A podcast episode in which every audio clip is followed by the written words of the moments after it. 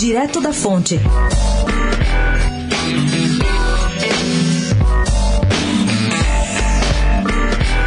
Criado com o objetivo de ser uma frente suprapartidária de oposição ao governo de Jair Bolsonaro, o movimento Direito Já fundou, na última terça-feira, o seu conselho político com representantes de 14 partidos.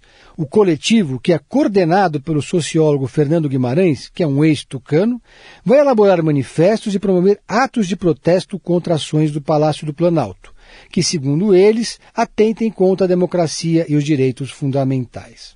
O primeiro grande evento do grupo no ano foi marcado caprichosamente para o dia 30 de março, véspera do aniversário do golpe militar de 1964, onde, em São Luís do Maranhão, terra de Flávio Dino, governador comunista que faz forte oposição a Jair Bolsonaro.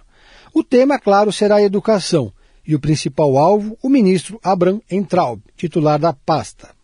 O direito já também é visto por seus integrantes como um laboratório que visa buscar convergências para a formação de uma frente ampla anti-Bolsonaro nas próximas eleições presidenciais. A reunião de segunda-feira teve um caráter ecumênico e reuniu antigos adversários. Estavam presentes, por exemplo, o deputado federal Vinícius Poit, do Novo, o senador Armando Monteiro, do PTB, o deputado federal Raul Henri, do MDB de Pernambuco, a vereadora Soninha Francini, do Cidadania, dirigentes do PV, da Rede Sustentabilidade e até o ex-governador Paulo Artung, além do vereador Eduardo Suplicy.